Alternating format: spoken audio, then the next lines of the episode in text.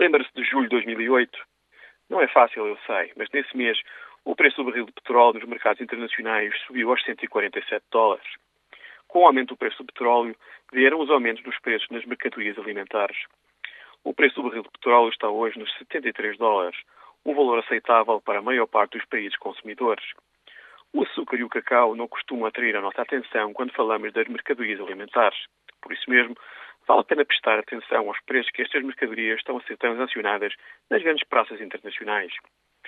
O açúcar está ao preço mais elevado desde os anos de 1973-74 e 1980-81. E no que toca ao cacau, é preciso recuar 32 anos para ver preços tão elevados como aqueles que estão a ser praticados em Londres. O preço das matérias-primas usadas no fabrico dos chocolates disparou. Uma série de mais colheitas, falta de investimento na Costa do Marfim, que é o maior produtor mundial de cacau, e o apetite dos consumidores dos países asiáticos explica este estado de coisas.